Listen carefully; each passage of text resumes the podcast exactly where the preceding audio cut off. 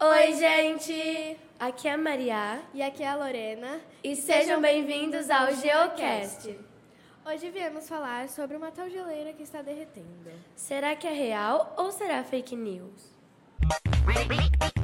Geocast! Nesse episódio, estamos com a ilustre presença do professor Baré, que é o responsável pelo CriArtCast. E aí, pessoal, tudo bem com vocês?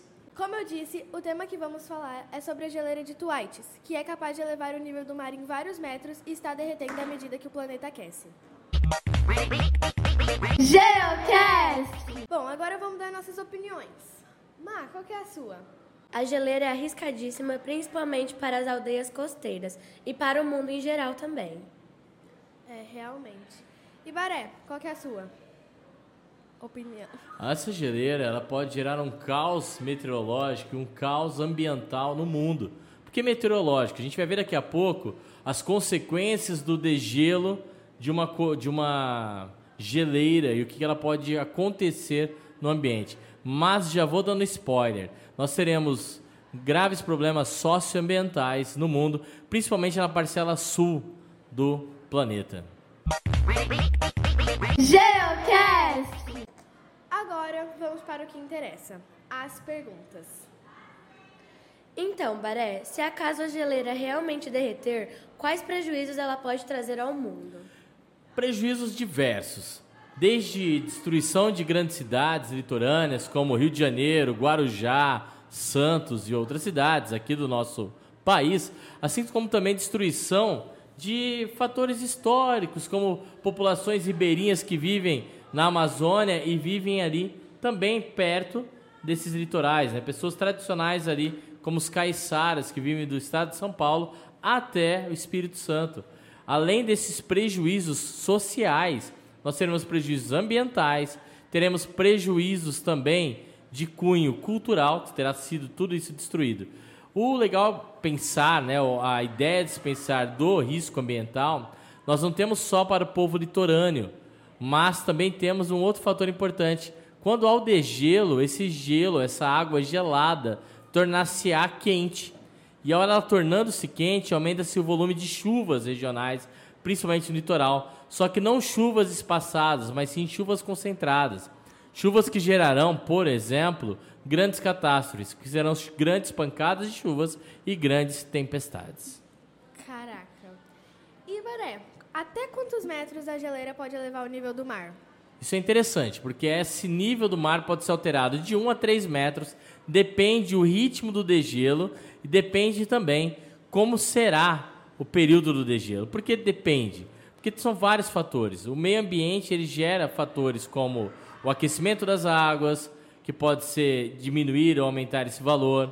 Tem também, ah, dependendo da época do ano, as correntes marítimas frias ou até mesmo a lalinha no Pacífico, que pode gerar com que diminua um pouco essa vazão. Mas é de 1 a 3 metros. Só? Somente de 1 a 3 metros. Mas no volume, é, no volume geral, de 1 a 3 metros, daríamos para aí, se a gente for pensar num volume geral, inundar grande partes do Guarujá. Então, a nossa praia do Guarujá seria um pouco afetada. Meu Deus. Tomara que não derreta até o Natal, porque provavelmente eu vou pra lá. E eu vou também para lá no começo do ano. Meu Deus. legal. Então, Baré, quais são os principais fatores de um possível desabamento da geleira? Os fatores são simples, os mesmos de sempre, que é aquecimento global. O nosso sistema de produção já foi, já está limitado. Se a gente for analisar o quanto que a gente destrói do meio ambiente, isso volta para nós. O quanto que a gente é, fornece, né, a atmosfera de CO2 e de poluentes, isso está superaquecendo o nosso planeta através do efeito estufa. E com isso vai gerando cada dia mais ou cada vez mais o derretimento de calotas polares ou de áreas geleiras. Nossa, então é bem arriscado.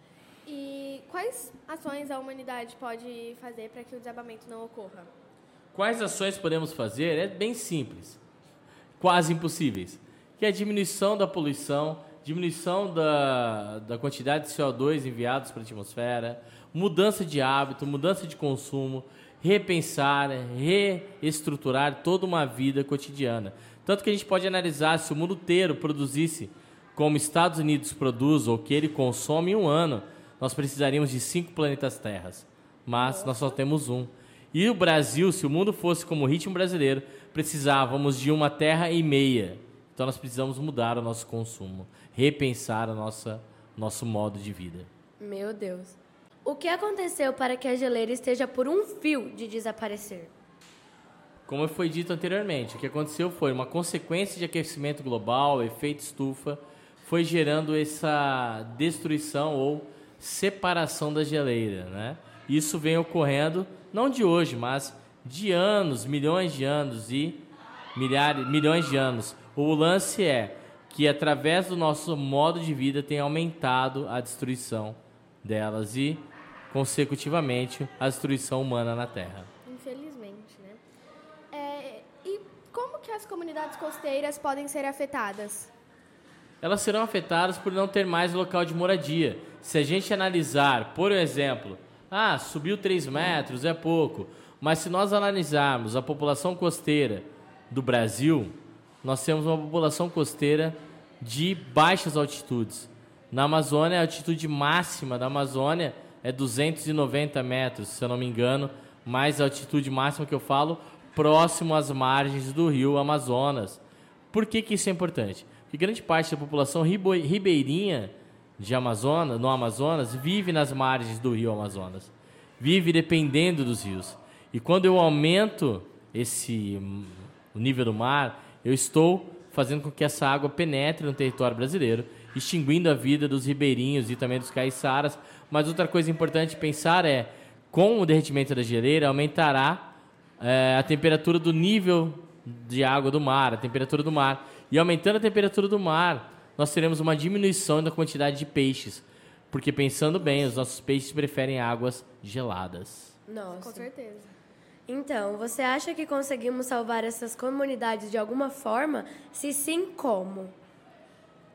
Salvar, a gente acaba salvando, levando ela para outra área. O porém é, não terão mais os, o seu habitat natural, o seu habitat ancestral, né, de vida e de cultura. Isso tudo dela vai ser transformado, tirado e modificado.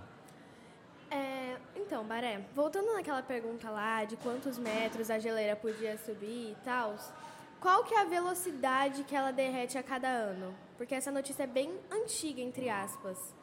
A velocidade que ela tem se derretido é em torno de 2 km ao ano. Nossa.